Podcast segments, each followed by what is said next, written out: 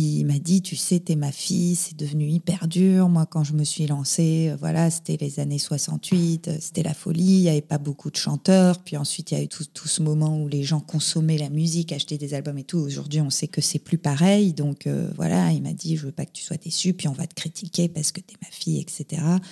C'est vrai que les gens ont, souvent une dent contre les filles d'eux, les fils d'eux, etc. C'est vrai que c'est un, un, peu compliqué. Je reçois souvent des, des messages vraiment, vraiment horribles sur les réseaux.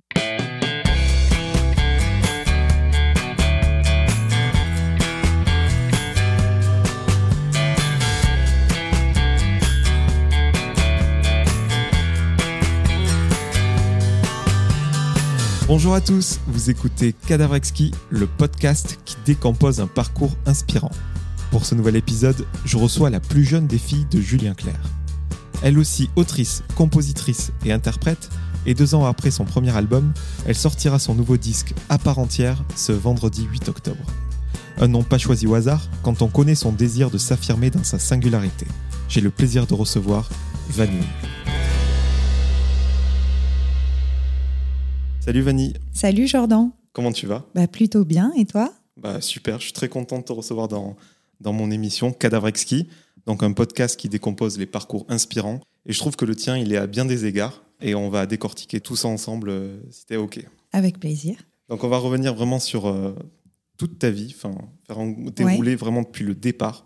Déjà, je voulais savoir où tu étais née et où as-tu grandi Je suis née et j'ai grandi euh, à Paris. Et j'ai toujours euh, été beaucoup euh, sur les bords de la Dordogne où je vis aujourd'hui, près de Bordeaux, là d'où vient toute la famille de ma mère. Donc j'ai toujours eu cette attache là-bas. Donc tu parles de, ta maman, Virginie Copéry Eiffel, j'espère que je le prononce bien. Oui. Une grande cavalière, je crois, euh, spécialisée dans le saut d'obstacles. Je connais mal euh, l'équitation. Mais aussi euh, avec d'autres casquettes, éleveuse de chevaux, et je crois qu'elle organisait des, des jumping. Oui. Est-ce que tu peux nous, nous parler d'elle en, quelques mots de son activité du moins? Ouais, je dirais que c'est une femme libre, c'est une femme euh, douce. Elle fait beaucoup d'activités, effectivement. Elle élève des chevaux et c'est là, c'est là où on, est un peu toutes euh, en ce moment, euh, surtout avec le confinement, etc. moi, je vis, là-bas maintenant, enfin, c'est ma base. Et en gros, on a l'élevage de chevaux et on est un peu toutes autour, ma mère, ma tante, mes cousines. Voilà, je suis d'une famille de femmes. Effectivement, elle organise un jumping en face de la Tour Eiffel tous les ans qui s'appelle euh, Paris Eiffel Jumping. Et je crois que cet amour des chevaux, il existe depuis euh, des générations. C'est son père qui a commencé ça, donc c'est pas pas, pas si, vieux. mais c'est lui qui avait l'amour des chevaux et qui avait euh, ces terres où il y avait des vignes, et c'est lui qui a décidé de commencer les chevaux. Et Eiffel, tu es une descendante de Gustave Eiffel, c'est pas une, une légende urbaine. C'est vrai, oui. C'est marrant parce que j'ai reçu dans ce podcast Caroline Bongrand, qui est la scénariste du film Eiffel avec Romain Duris. Ah oui. Et elle me disait qu'elle avait fait valider son film à l'ADGE, donc euh, l'association des descendants de Gustave Eiffel. Oui. Est-ce que ta famille en fait partie, par exemple? Pas vraiment, non. Non. Non. J'imagine qu'il y en a tellement. Euh, ouais, il y en a beaucoup, beaucoup, et euh, on ne fait pas partie non, de cet assaut. Ton papa est Julien Clerc, on le sait. Moi, j'ai pas envie de te poser la question qu'est-ce que ça fait d'être la fille de Julien Clerc, mais plutôt comment l'as-tu vécu? Parce que c'est pas commun d'avoir un père qui est connu vraiment. Quand on dit son nom, on voit son visage, son parcours. Comment tu l'as vécu, toi, cette enfance euh Moi, je l'ai vécu plutôt, plutôt bien parce que on va dire que lui, euh, dans sa personnalité, il est très euh, maternel, c'est-à-dire que quand il était là, quand il n'était pas en tournée, etc., c'est quelqu'un qui fait à manger, qui fait les devoirs, qui vient chercher à l'école. Donc il y a ce hum, côté très normal entre guillemets. C'est pas une figure showbiz qui fait plein de frasques ou des trucs. Donc j'ai grandi, je dirais euh, très sainement. Et ensuite, euh, bien sûr que j'ai toujours eu euh, le regard des gens sur moi, des gens à l'école, quand on est plus jeune, des gens qui veulent traîner avec toi juste parce que ton père c'est Julien Clerc et qui veulent venir voir comment c'est chez toi et tout. Donc, on va dire que humainement, oui, j'ai eu beaucoup de déceptions par rapport à ça. Mais avec la personne, mon père en tant que tel, Voilà, comme c'est une personnalité plutôt tranquille, euh, pas showbiz, euh, vraiment passionné de sa musique, euh, ça a été plutôt simple. Et surtout, il m'a donné ce goût et cette passion de la musique sans jamais me, me pousser, mais il m'a fait écouter quand même de la super musique depuis que je suis née, de la chanson française, Ray Charles par exemple, Chuck Berry, Brassens, tout ça. Donc ça a été très riche pour moi de, de, de grandir avec lui. Avec lui, mais aussi avec tes frères et sœurs. Oui. Je crois qu'il a cinq enfants et je crois que lui-même était fils de parents divorcés et je crois qu'il a œuvré justement pour créer une grande famille euh, recomposée. Est-ce que tu peux nous, nous, en parler de cette tribu? Ouais, euh, j'ai deux grandes sœurs avec qui j'ai euh, beaucoup de différences, 14 ans et 10 ans de différence, Angèle et Jeanne, qui sont donc les filles de Miu, de Miu Miu l'actrice. Et ensuite, il y a eu donc ma mère, et il y a eu moi et ensuite mon frère, Barnabé. Et aujourd'hui, mon père est avec une femme qui s'appelle Hélène Grémillon, une auteure, avec qui ils ont eu Léonard, mon dernier petit frère, euh, qui a 13 ans. Donc la différence entre Angèle et Léonard, c'est-à-dire que Angèle a, tant que je calcule, 47 euh, et Léonard a 13 ans. Et euh, Angèle, justement, elle est scénariste à la télévision. Jeanne, elle est réalisatrice. Je crois qu'elle a adapté, c'est elle qui a adapté Fleabag, une série britannique en version française euh, Mouche. Oui, Camille euh, exactement. Bon, toi, on le sait, tu es dans la musique. Tes petits frères, euh, visiblement, ils, ils ont voilà, ce, goût artistique également. Tout ça, c'est, ça a été naturel, ce, le côté musique, le côté réalisation, ou vous aviez d'autres passions quand vous étiez enfant, vous avez fait du sport, du, du cheval, j'en sais rien. Ouais, moi j'ai fait l'école du cirque. Et j'ai monté à cheval, évidemment, vu le, les origines maternelles que j'ai. Et sinon, euh, oui, mes, sœurs ont fait du tennis, euh, etc. Mais je pense que oui, on a grandi dans un monde artistique qui a forcément déteint sur nous. Après, pour moi, la musique, ça n'a pas du tout euh, été évident. J'ai commencé vraiment tard. Hein. J'ai commencé à toucher une guitare vers 21-22 ans. Et l'écriture est venue que 2-3 ans après. Donc, si tu veux, moi, je me suis vraiment lancée un peu toute seule. J'ai appris la guitare sur YouTube, tu vois. Ouais, on va en parler de tout ça d'ailleurs. Mais vraiment, la musique, toi, pour dire que c'est une passion depuis euh, ton enfance, je crois que tu es même monté sur scène à des concerts de ton père. Ouais, ouais, je pensais qu'à monter sur scène. Alors, j'avais trouvé une fan qui m'avait donné un bouquet. Donc là, j'ai dit un bouquet de fleurs. Donc là, j'ai dit, c'est vraiment ma chance de monter sur scène. Je vais pas me faire engueuler parce que ça le rendait dingue, mon père. Il me disait, veux-tu arrêter de monter sur scène? Donc du coup, après, j'ai arrêté parce que j'ai vu que ça le, ça le, ça le rendait furieux. Donc j'avais, j'avais quand même peur de me faire engueuler. Et ce que je voulais savoir aussi, euh, c'est que je m'intéresse euh, forcément voilà, au travail de mes invités, à leur parcours, mais aussi à leur caractère. Moi, je voulais savoir quel genre euh, d'enfant, mais aussi d'adolescent tu étais. Tu étais plutôt timide, au contraire, tu avais le bagou, tu faisais rire la galerie. Ouais, moi j'étais très très gaie. J'ai beaucoup beaucoup ri. Je ris encore beaucoup aujourd'hui, mais voilà, je pense que c'était une de mes marques de fabrique de, de rire fort et beaucoup. Euh, je mangeais beaucoup, beaucoup de bonbons aussi. J'ai un peu arrêté, heureusement. J'ai eu beaucoup de caries. Donc voilà, donc j'étais euh, surtout dans, dans, cette gaieté. Euh, on va dire que la mélancolie et la prise de conscience de la dureté de la vie conviennent de n'importe quel milieu. L'existence nous amène des choses difficiles à, à surmonter. Et même si euh, on a eu euh, des décès ou des choses dures qui se sont passées dans la famille, c'est vraiment qu'à partir de, 17 ans que j'ai réalisé ça et que j'ai commencé à, ressentir le sentiment de mélancolie. Mais avant ça, j'étais vraiment tout le temps dans un truc euh, très, très gai. quoi. D'accord. Ouais. Et vers 17 ans d'ailleurs, après le, bac, tu as fait quoi comme études alors j'ai fait des études de communication et production, donc j'ai fait quand même 5 ans. Hein. J'ai fait jusqu'au master 2 j'ai eu la chance de pouvoir euh, étudier à l'étranger. Donc c'était vraiment mon truc. Donc j'ai habité deux fois en Espagne, une fois quatre mois et une fois un peu plus d'un an. J'ai habité aussi un an à Londres et j'ai passé des, euh, superbes années. Et c'est euh, ma dernière année à Londres où là j'ai vraiment commencé, la musique et un petit peu l'écriture. Tu parlais de la guitare tout à l'heure, je crois que c'est ton petit ami de l'époque qui t'a fait apprendre la guitare. Ouais, qui m'a dit en tout cas, qui m'a qui m'a mis le pied à l'étrier exactement, et euh, qui était musicien euh, lui dans un groupe euh, qui s'appelle Hangar. Je sais pas si tu t'en rappelles de ce groupe, version originale, c'était leur leur chanson. qui, a, qui a pas mal tourné en radio et tout. Et du coup, voilà, oui, c'est lui qui m'a mis le pied à l'étrier. Il y a une autre personne aussi qui s'appelle Freddy Coella, qui est un grand, grand guitariste français, euh, qui a aujourd'hui une soixantaine d'années, qui a fait partie de Cookie Dingler, tu sais. Ne la laisse pas? Tomber. Voilà. Et lui, euh, il a habité très longtemps aux, aux États-Unis et je l'ai rencontré euh, lors d'un voyage euh, à Los Angeles que je faisais pour du tourisme. Et, lui, euh, on s'est rencontrés. Je lui ai dit, mais j'adore le blues et tout. Il m'a dit, ah bon, mais c'est dingue que quelqu'un de ton âge aime le vieux blues et tout, comme ça. Et on a connecté musicalement. Et c'est aussi une des personnes qui m'a dit, tu sais, tu devrais écrire, tu devrais tenter et tout. Donc j'ai ces deux personnes-là, mon petit copain de l'époque et Freddy Coella, qui m'ont poussé euh, sur ce chemin musical. Je les remercie du coup. Il n'y a pas d'âge pour se lancer dans la musique, mais toi, plus que quiconque, tu avais un bagage de départ énorme pour te lancer plus Ouais. tôt.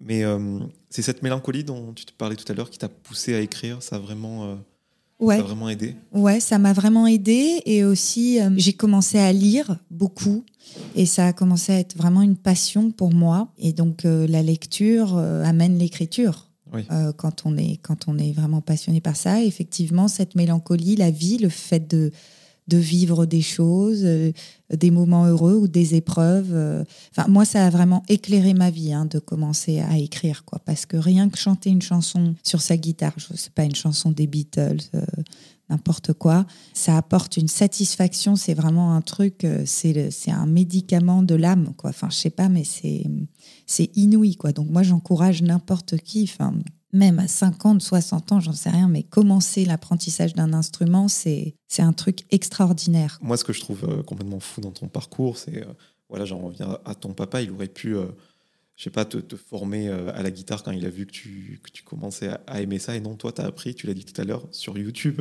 Ouais, comme, comme voilà, nous tous, quoi. Ouais, voilà, j'ai appris. euh, et bah, au tout début, bah, j'habitais encore à Madrid, donc je ne, je, au début, on comprend rien. Donc j'étais là, mais qu'est-ce que c'est? Donc euh, les, différentes tonalités, etc., les accords. Et puis euh, voilà, petit à petit, je me suis, euh, je me suis familiarisée. Donc je, je place mal mes doigts et tout. Enfin, je joue d'une manière.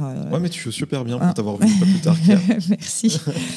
Et à force de voilà, à force de travailler, euh, d'écouter, de chercher, euh, euh, on crée aussi sa manière propre de jouer. Et donc ce truc autodidacte, c'est pas mal. Et parfois je, croisais des musiciens, etc. Et si j'avais des questions un peu plus techniques, on peut aussi leur poser. voilà. Après, c'est sûr que c'est pas une formation classique. hein, ça, je te confirme. Tu l'as gardé secret, ce début dans la musique, soit auprès de ta famille, de tes amis? C'était vraiment d'abord pour toi un, un exutoire. euh, Ouais, c'était très personnel et après très vite quand même, j'ai commencé euh, bah, mon colloque euh, à Madrid euh, que je salue ici s'il nous entend. Il était au bout de sa vie, il en pouvait plus. Mais c'est horrible ce que tu. Parce qu'au début, quand on est avec quelqu'un qui apprend un instrument qui vient de commencer, c'est c'est c'est dur hein, pour les Encore la oreilles. guitare, ça va, ça avait été le violon. Ouais, c'est clair. Mais donc, je m'en rappelle, il était oh là là là là. Et donc, quand il a écouté mon premier disque, il m'a il m'a dit Vanny, on revient de loin là. pars de Ouais. Et tu as dit dans une interview que, euh, en plus de, de ne pas t'avoir aidé, mais sans te décourager non plus, voilà, ton père, plus par inquiétude, je pense, il t'a pas encouragé à faire ce métier. Non, non, non, il m'a pas encouragé. Euh, mais effectivement, c'était bienveillant. hein. Euh, Il m'a dit, tu sais, t'es ma fille, c'est devenu hyper dur. Moi, quand je me suis lancée, euh, voilà, c'était les années 68, euh, c'était la folie. Il y avait pas beaucoup de chanteurs. Puis ensuite, il y a eu tout ce moment où les gens consommaient la musique, achetaient des albums et tout. Aujourd'hui, on sait que c'est plus pareil. Donc euh, voilà, il m'a dit, je veux pas que tu sois déçue. Puis on va te critiquer parce que t'es ma fille, etc.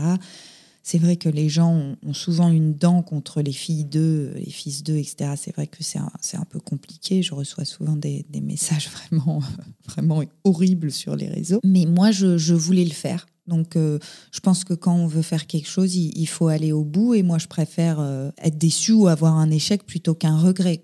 Et aujourd'hui, voilà, j'ai fait mon premier album. Là, j'ai la chance de pouvoir en faire un deuxième. Comme quoi, euh, j'ai raison de continuer. Et pour dire à quel point tu as été complètement indépendante dans cette volonté de faire de la musique, donc je parlais déjà de l'apprentissage d'un instrument, et aussi, euh, voilà, tu n'as pas fait euh, ces premières parties comme certains voilà, qui critiquent les filles et fils de pourraient le penser. Non, tu as fait vraiment euh, l'école euh, standard, c'est les bars. euh, Ouais, Tu as trois personnes qui t'écoutaient ou tu entendais les fourchettes euh, Ouais, claquer. ouais, ouais, C'était exactement. formateur, j'imagine. Ouais, alors moi j'ai fait tous les bars euh, les plus pourris que tu peux imaginer et d'autres aussi un, un peu mieux. J'ai- fait un peu tout. Je me rappelle d'un- concert où le, le groupe précédent avait carrément vomi sur la sono. Enfin, des trucs, mais à dormir debout. Donc, donc du coup, j'ai vraiment, vraiment écumé tous les bars, les petits clubs de Paris. Et ça, ouais, je pense que ça m'a ça m'a vraiment formé. Et d'un coup, quand tu arrives à capter l'attention avec tes chansons que personne connaît de 4-5 personnes, et que tu vois qu'ils rentrent vraiment avec toi, c'est déjà, euh, c'est déjà génial en fait de pouvoir euh, faire rentrer dans ton univers euh, 4-5 inconnus qui sont là dans, dans ce rad.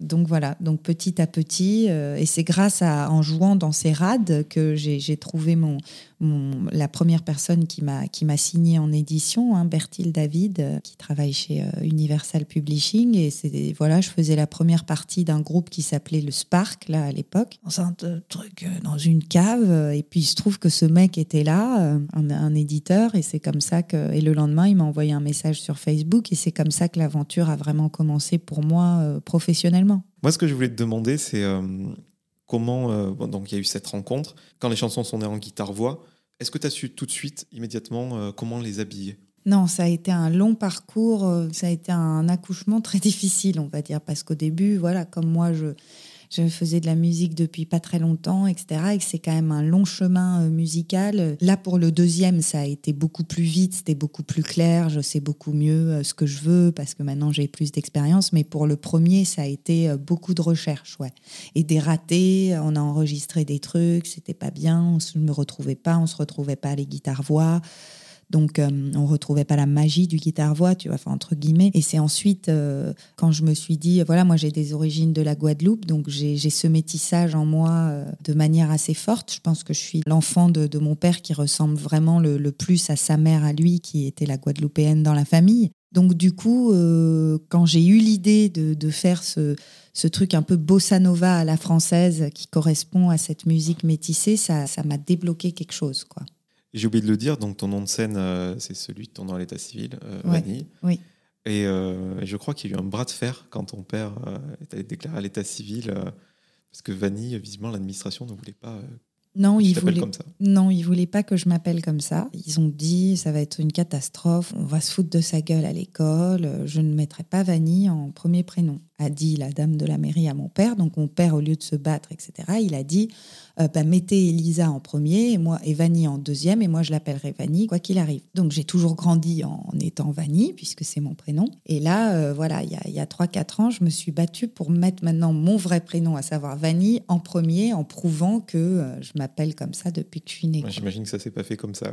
Non, non, il a fallu faire une pile de papier et d'attestation et tout. Et c'était pas compliqué, ne serait-ce que pour euh, prendre un avion. euh, Si, si, si, ça me posait beaucoup de problèmes parce que j'oubliais tout le temps. Donc, je mettais Vanille Leclerc et c'était Elisa en premier. Donc, j'étais, ah merde et tout. Un jour, j'ai pas pu monter à- dans, dans un avion à cause de ça. Enfin, vraiment, dans mon quotidien, c'était vraiment euh, embêtant, quoi. Tu l'as dit, ton nom de famille c'est Leclerc. Donc du coup, je comprends pourquoi tu n'as pas mis Vanille Claire, parce que là, ça aurait été carrément racoleur. Ouais, ouais, que c'est le- exactement. Le, pseudo de ton père. Et Leclerc, t'a- t'avais pas envie euh, de mettre ton nom? Non, je trouve que Vanille tout court, euh, ça suffit pour un nom de scène. Donc pour revenir à ta musique, tu l'as dit, une musique euh, sud-américaine, un peu bossa nova, cultivée un petit peu par tes origines euh, guadeloupéennes. Et tu as enregistré ton album au Brésil. Ouais, le Donc j'imagine avec les musiciens du cru. Exactement, ouais. Ça apporte vraiment une différence? Ah oui. Ah pour moi oui parce que euh, en gros il y avait cette âme dans le son, cette vérité parce que euh, je dis pas que les Français peuvent pas jouer la bossa nova. Déjà ils le joueront sûrement pas aussi bien que les Brésiliens et même s'il y en a certains qui le jouent très bien, jouer là-bas avec des musiciens du cru pour moi c'était un rêve réalisé. C'était j'ai passé deux semaines et demie mais de dingue quoi euh, là-bas à enregistrer. C'était c'était fou quoi. C'est courageux quand même de la part de, de ton label. Ah oui, oui, c'est Julien artiste. Creusard euh, qui m'a signé. Alors euh, j'ai dit, je veux enregistrer au Brésil, c'est mon rêve et tout. Je te jure, c'est ça qu'il faut faire. Le mec a dit oui. Il faut vraiment qu'il soit fou. Mais c'est sûr que euh, ça n'avait pas vraiment de réalité euh, économique de m'envoyer au Brésil. Et encore, comme là-bas, les, les studios sont moins chers et tout, je pense qu'il est voilà, retombé à peu près sur ses pattes. Mais c'est sûr que ça paraît dingue dit comme ça, quoi. Ouais. Qu'est-ce que ça t'a apporté en plus voilà, d'avoir des, musiciens qui savent jouer ce style-là? L'environnement, il joue aussi? L'environnement, il joue, mais c'est surtout l'ambiance euh, humaine qu'il y a au Brésil. Ben, il y a ce truc hyper gai, hyper enjoué, euh, enjoué de la vie. Je pense que là-bas, la vie est, tellement dure que euh, le mec qui travaille, le mec qui vient jouer avec une Française, il n'a pas l'habitude et tout. C'est un truc un peu nouveau, c'est tout de suite énormément d'enthousiasme. voilà, c'est les mecs, il, il, vient faire sa congasse, par exemple, et ensuite il reste toute la journée à écouter, à chiller dans le studio avec nous. Je veux dire, il fait pas sa congasse et il s'en va. Euh. Donc au bout d'un moment, parfois, on était 15 euh, dans le studio, quoi. C'est un truc de fou, tu vois. Et machin vient avec son pote et tout, quoi, à la, à la brésilienne, à la, à la latine, en fait. Et ça, moi, c'est quelque chose qui me touche et qui me parle énormément. Donc, du coup, on a fait ce disque dans une ambiance de gaieté et d'enthousiasme fabuleuse et j'espère que ça se ressent euh, sur le disque, quoi. Sur le disque, mais aussi, euh, ça se ressent euh, quand on parle avec toi, quand on te voit, ne serait-ce que par les vêtements que tu pouvais mettre, en tout cas, sur le premier album, très coloré, très gai, en tout cas. Ouais. Ton premier album s'appelle Amazona. Oui. Amazon, petit clin d'œil aux chevaux, au côté équestre. Ouais, oui, aussi. Et ouais. femmes libres. Et, euh, et aussi l'Amazone qui passe par le Brésil. Donc, du coup, oui, c'était quelque chose qui regroupait un peu, un peu tout ça. Et c'est aussi la chanson qui ouvre l'album. Et donc, ce titre, effectivement, pour moi, faisait écho à toutes ces choses qu'on a mentionnées. Très beau nom d'album, en tout cas, j'aime beaucoup. Et quand on l'écoute, donc il y a ce côté guitare dont on a parlé, cette ambiance sud-américaine mais il y a aussi les paroles et, l'importance des, textes. Qu'est-ce que tu voulais transmettre, toi, avec ces mots? Surtout maintenant qu'on sait l'importance que, que, ça avait pour toi. Ouais, toujours aujourd'hui, j'ai envie de transmettre euh, des émotions, par des émotions ou des sentiments euh, vécus soit par moi, soit des personnes très proches, parce que moi j'écris que sur ce que je vis ou ce que je crois connaître. Donc c'est ça moi que je veux transmettre euh, par ma musique. C'est pour ça que j'essaye d'être à chaque fois le plus sincère possible. Et là, dans le deuxième album, je pense que je me suis encore plus rapprochée de, ça. Moi, j'aime être touchée par la musique, donc j'ai envie d'essayer de toucher les, les autres en étant euh, le plus sincère possible sur le sentiment que j'ai pu euh, ressentir au moment où je l'ai ressenti. En tout cas, tu parles beaucoup de relations humaines. Il y a de l'amour, il y a de l'absence, de la solitude. Et ce que j'aime, c'est que comme tes textes sont assez mélancoliques et ta musique assez euh, lumineuse, il y a vraiment ce côté euh, bah, justement lumineux et un peu sombre. Ouais. Tu voulais cet équilibre? Oui, ouais, ouais. C'est vraiment euh, quelque chose qui était complètement voulu parce que c'est, pour moi, c'est ça la musique brésilienne. C'est le contraste entre les musiques plutôt gaies et euh, les textes toujours euh, mélancoliques ou personnels. Et c'est quand même ça la vie, c'est un, c'est un équilibre entre euh, la lumière et toutes les belles choses qui nous sont données de, vivre et toutes les épreuves que chacun, que chaque être doit traverser pendant l'existence. Quoi. On parlait de, d'enfants divorcés, donc comme c'était le cas de ton papa, de toi et de moi. Et moi, il y a un morceau qui m'a qui m'a marqué, c'est l'enfant de l'amour. Ouais. Dans le refrain, tu dis, euh, tu me corriges si, si, je me trompe, suis-je le fruit de la passion qui, dure, ou le fruit d'une déchirure? Ouais, voilà. Est-ce que tu peux nous parler de ce, morceau? Ben, Moi, donc, du coup, mes parents sont séparés à, quand j'avais 17 ans. Mon frère avait 8-9 ans, donc euh, j'ai vécu vraiment euh, euh, la séparation, c'était très très dur pour lui. Et nous, on est quand même des générations de, de, parents euh, divorcés, quoi. Donc moi, cette chanson, L'enfant de l'amour, je l'ai écrit vraiment pour tous les enfants qui ont quelque part cette déchirure en eux, et aussi quelque part pour les parents qui se séparent, qui peuvent parfois culpabiliser. Voilà. En tout cas, celle-là, elle, vient vraiment du cœur. Ouais. Deuxième chanson qui, qui vient de cœur de ce premier album, c'est Là-haut dans laquelle tu adresses un, joli texte à ta grand-mère maternelle, je crois. Oui, exactement. Et tu as demandé justement à ton papa de composer euh, cette chanson parce que je crois qu'ils s'appréciaient euh, mutuellement. Ils s'appréciaient mutuellement, oui. Et c'est là où se résume d'ailleurs le, travail avec ton père, sur cet album en tout cas. Oui. Et justement, tu as fait appel à lui pour le symbole, j'imagine Oui, pour le symbole, parce que ma grand-mère maternelle était vraiment ma, personne préférée. On était vraiment très, très liés, très proches. Et elle adorait mon père. donc, euh, donc je me suis dit, euh, au début j'avais écrit une musique mais sur le texte, mais elle n'était pas, pas ouf et tout. Donc euh, du coup, bah, j'ai eu cette idée et j'ai appelé mon père et je lui ai dit, bah, écoute, j'aimerais bien que tu écrives cette chanson pour Ploplo. On l'appelait Ploplo. Et voilà, il l'a fait. Et je suis heureuse que cette chanson existe. Le résultat est top en tout cas. Merci. On parlait de tout à l'heure ton, ton papa voilà, qui s'inquiétait pour ton avenir dans la musique. Et comment il a réagi quand il a écouté ton album? Il était content, ouais. Il était content qu'il y ait cet aboutissement. Et ce que je voulais te demander aussi, que j'ai oublié, c'est que nous, on fait partie de la génération où pour se faire remarquer, il n'y avait pas YouTube et, Instagram. Ouais. Il fallait pousser la porte des, des productions pour faire des castings, des, des émissions télé. Ça t'a jamais tenté, ça? Non, la, la télé-réalité et tout, non, pas vraiment. Parce que c'est affilié à la télé-réalité. Ouais, je suis pas. Je, je, je pense que c'est pas vraiment mon monde. C'est pas l'univers dans lequel j'ai envie de, de, de m'inscrire. C'est très bien. Et au moment où tu as fait la promo de, de cet album euh, Amazona, ton père sortait un album duo sur lequel tu as participé. Oui. Et je crois qu'il était euh, très chaud pour faire ça, peut-être par pudeur, ou faire un morceau avec toi. Ouais, oui, oui. Au début, je n'étais pas du tout prévu sur le disque. Et euh, au dernier moment, bah, moi, j'avais déjà ma chanson euh, Suivre le soleil qui tournait déjà un peu en radio et tout. Et donc, euh, voilà, comme il a vu déjà que j'avais fait un bout de chemin euh, seul, et ben au dernier moment, euh, il m'a dit bah, Est-ce que tu veux chanter euh, Fais-moi une place sur l'album avec moi. Donc, c'était c'était un partage extraordinaire. Puis surtout, moi, j'étais enceinte au moment où on a fait l'enregistrement. Donc, en plus, c'était le titre Fais-moi une place, etc. Donc, c'était c'était assez fort pour moi. Transmission. Ouais, ouais, ouais, exactement. Tu, tu le disais, Suivre le soleil a bien tourné en radio. On le sait, tu peux être la fille de qui tu veux. Si l'auditeur n'est pas content, ouais. tu sors. Ouais. Tu étais contente, toi, quand même, de, de ce premier album? Parce qu'il était quand même très ambitieux, une musique, euh, c'est pas péjoratif à ton encontre de le dire, qui n'est pas dans l'air du temps, on est ouais, ouais, bien dans, sûr. dans l'urbain. Ouais. Tu étais contente quand même des, des retours? Bah, J'étais contente dans le sens où euh, euh, voilà, j'ai une chanson quand même qui a pas mal tourné en radio, j'ai pu faire pas mal de, concerts aussi.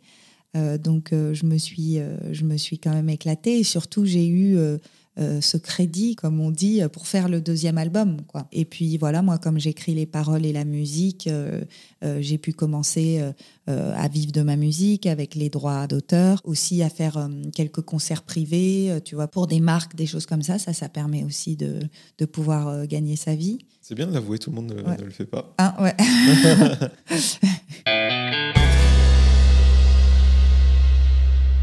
et ensuite, tu l'as dit, tu étais enceinte. Et je crois que ça a collé. Euh, non, c'était avant le confinement.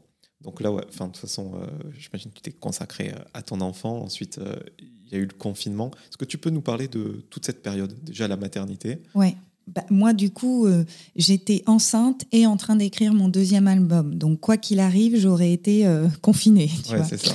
Donc après, évidemment, c'était un enfer de voir le monde, enfin de voir euh, des gens que t'aimes qui perdent des, gens qu'ils aiment, enfin plein de gens euh, mourir, de voir la, quelque part la, la, la fragilité euh, de l'humanité et tous les problèmes aussi euh, écologiques qui en découlent, qui me tiennent énormément à cœur. Donc c'était une période complètement euh, apocalyptique.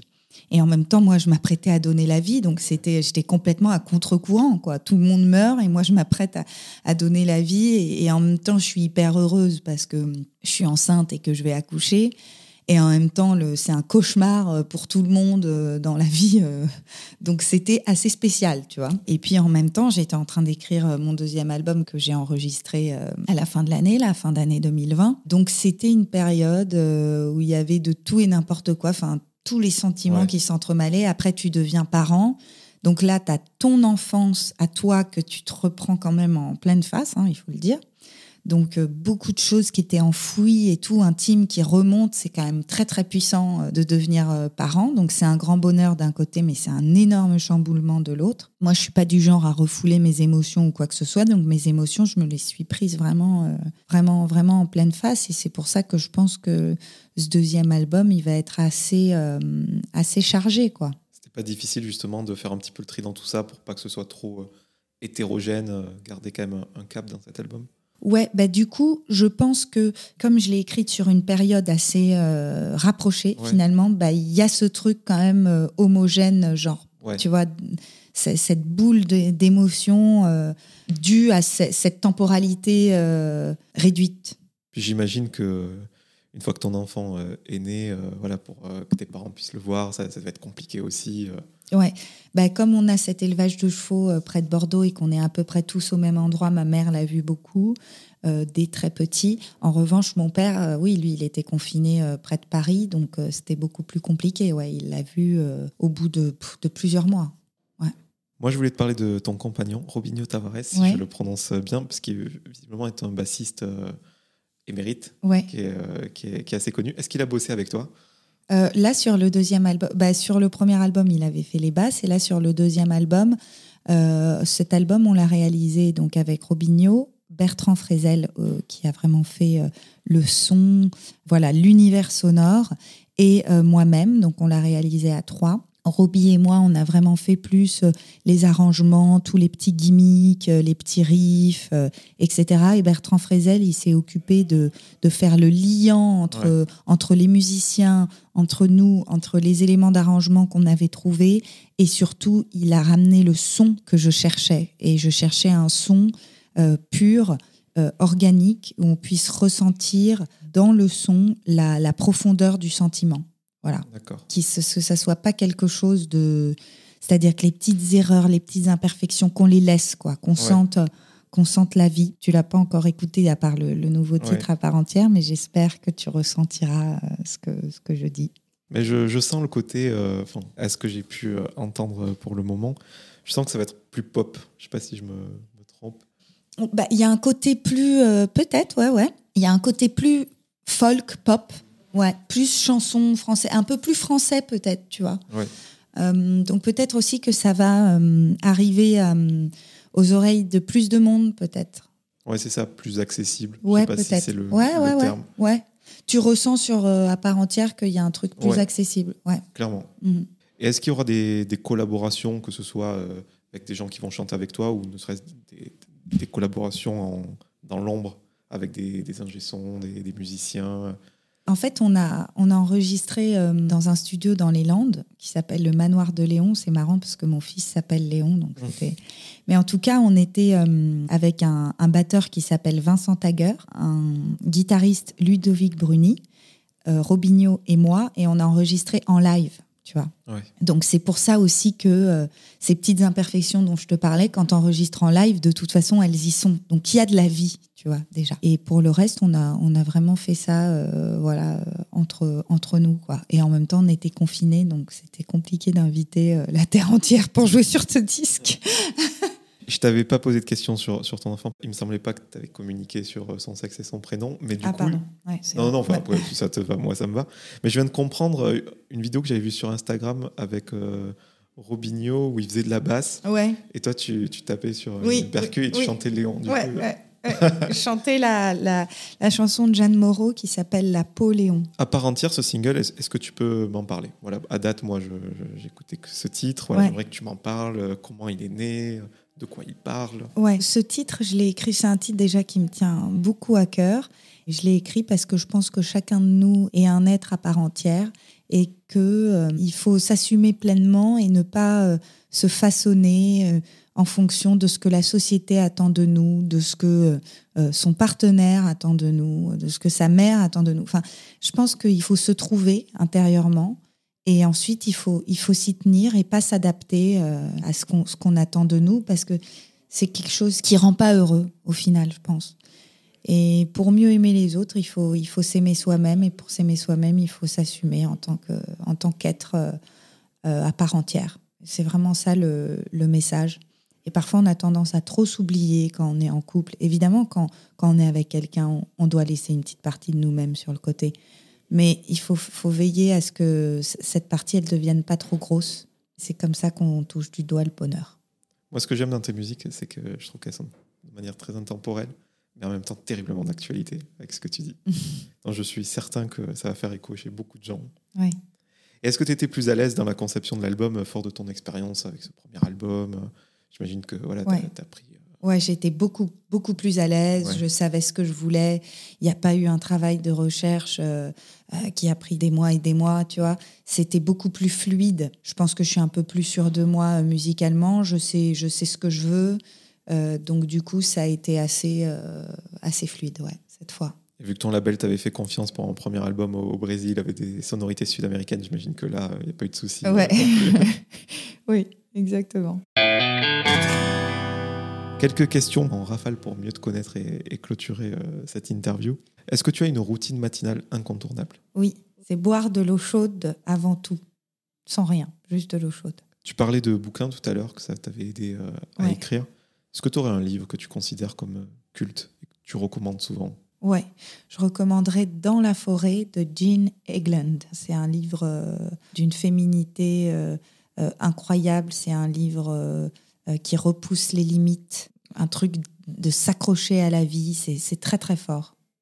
Tu as abordé euh, la question euh, écologique euh, tout à l'heure et que ça te tenait à cœur et je voulais que tu m'en parles parce que j'imagine que toute cette crise, cette pandémie, Ouais. tu as dû voilà, péter un câble si je peux dire. Oui. que nous, avec nos 10 000 années d'existence, Ouais. on remet en cause des millions d'années de la Terre. Enfin, Ouais. J'aimerais que tu, tu m'en parles, parce que je sais que ça te tient à cœur. Bah, D'ailleurs, il en est largement question dans ce, dans ce livre que je viens de citer, là, dans la forêt. Et euh, moi, bah, c'est sûr que, tu vois, je suis parisienne, j'ai toujours grandi à Paris. Et aujourd'hui, je suis allée m'installer à la campagne, euh, notamment euh, pour ça, pour cette question écologique qui me tient extrêmement à cœur, parce que dans ma vie de tous les jours, je suis devenue très écologique, ce qui est beaucoup plus dur à faire quand on habite en ville. Donc, moi, je fais du compost, je consomme archi local, je consomme les légumes que je fais pousser ou ceux de ma voisine. Euh, les œufs, c'est ceux de la poule de ma voisine. Tu vois, donc il y a tout, tout ce truc. J'ai presque une vie, euh, j'y arrive presque là, sans, sans aucun plastique. Je fais mes produits ménagers. Enfin, tu vois, donc je suis vraiment dans une démarche au jour le jour, euh, le plus écolo possible, quoi. Et j'essaye aussi d'enrôler, entre guillemets, tous les gens autour de moi. Ah ouais, des petits gestes simples peuvent beaucoup aider. Ouais. Enfin, moi, je sais qu'à titre perso, j'essaie de remettre en question sur, sur pas mal de choses là-dessus. C'est bien. Je voulais savoir le plus beau moment de ta jeune carrière professionnelle. Je dirais que c'est euh, le concert aux arènes de Nîmes. Ah, trop bien. t'es- Ouais, j'ai fait la première partie de, de Zazie euh, bah, en 2019, quand mon, disque, euh, mon premier disque est sorti. Et là, c'est euh, c'est un truc de malade, quoi, cette salle. T'as déjà été? Arènes de Nîmes, ouais. Ouais, C'est donc- mon premier concert, je crois. Ah, c'est fou. Et donc, de jouer dans cet endroit mythique, magnifique. Je sais pas, il y avait une âme là-bas, il y a un Ouais. truc, c'est C'est immense. c'est immense et c'était dingue. J'ai fait un espèce de pain, mais horrible, Ah. une fausse note horrible. Et donc, j'ai fait la, la première chanson, le public était froid, tu vois, première partie, bon. Et là, j'ai fait cette erreur. Un truc, mais une espèce de fausse note, mais qui t'a fait un truc dans l'oreille. C'était l'enfer. Et donc là, j'ai dit, oh, stop, on arrête la chanson. J'ai carrément arrêté. J'ai dit, excusez-moi, je suis un peu stressée, et tout, les arènes de Nîmes, mais euh, on n'est que des humains et, euh, et on repart. Et alors là, les gens ont tapé dans les mains et ensuite, toute la suite du concert, ils étaient mais avec nous, quoi. Et c'est cette erreur qui a fait que euh, le concert a démarré, tu vois. Et ça, c'est un, un souvenir fabuleux, ouais. Et à contrario, le moment qui a été peut-être le plus difficile ou tu as eu du mal à passer au-dessus. Hmm. Bah, c'est au moment de faire euh, mon premier album, quand j'avais pas encore trouvé ce truc bossa nova et que ça Ouais. pataugeait dans la smoule et que euh, et que, que, que j'étais bloquée, et que je me disais ah là là ça va pas le faire. J'ai eu des j'ai eu des moments très difficiles parce qu'à un moment au début j'étais avec Barclay comme ça a justement pataugé da- dans la smoule et tout ça ça l'a pas fait avec Barclay donc ils nous ont rendu le contrat et tout c'était hyper compliqué et ensuite j'ai réussi à trouver ce nouveau label avec des nouvelles bases etc. Mais je veux dire euh, j'ai eu euh, beaucoup de difficultés avant de, de pouvoir faire ce, ce premier album quoi. Ouais, tu Ouais. devais être plein de doutes. euh. Ouais ouais. As-tu une peur irrationnelle? Euh, les serpents. J'arrive pas du tout, les serpents. Ouais. Et j'en vois pas mal en plus vers chez moi, même si c'est des couleuvres, ça passe pas du tout, du tout, du tout. T'as pas eu de mésaventure euh, quand tu étais petite ou... Non. Même pas? Au contraire, un, un plaisir coupable qui soit euh, alimentaire, une série, Les frites, c'est mon plat préféré. les frites maison ou même celles du fast-food? euh. Je préfère les frites maison, mais euh, je suis aussi capable de manger. euh, Enfin, moi, je, je boycotte évidemment McDo Oui. et tout machin, mais je veux dire, les frites, les frites surgelées euh, dégueu, bah, je les mange aussi malheureusement. mal. On, embrasse McCain. un ou une artiste à suivre, que ce soit un de tes potes ou quelqu'un que tu connais pas, mais euh, peut-être quelqu'un de sud-américain? Ouais, Euh, je dirais Rodrigo Amarante. Ouais, J'aime beaucoup. Tu connais? De nom, mais Ouais. euh, j'avoue, euh, Très beau. petite question euh, philosophique. À qui aimerais-tu dire pardon? J'allais, j'allais dire quelque chose, mais ça va rentrer dans des trucs, dans des trucs beaucoup trop intimes, donc je vais m'arrêter là. Comme tu veux. Rien n'est coupé, Ta donc ce sera dans son Ta contexte. question, ah oui, d'accord. Euh, à qui j'aimerais dire euh, pardon au passé? Tu ne m'en diras pas plus. un film ou une série qui t'a marqué Moi, j'adore euh, Cat on a Hot Tin Roof. C'est vraiment un vieux film. C'est Chat sur un toit euh, brûlant avec Elizabeth Taylor, etc. Et comme j'ai revu il n'y a pas longtemps, je, pense à ce film. Et un album que tu considères comme culte? Je dirais euh, l'album de Georges Eben, la Esmeralda. Et pour terminer, qu'est-ce qu'on peut te souhaiter pour la suite? Plein de concerts remplis de, de public. Et de pain. Ouais. non, non, non. Merci beaucoup, Vanny, c'est trop cool. Merci, ouais, avec plaisir. À bientôt. À bientôt.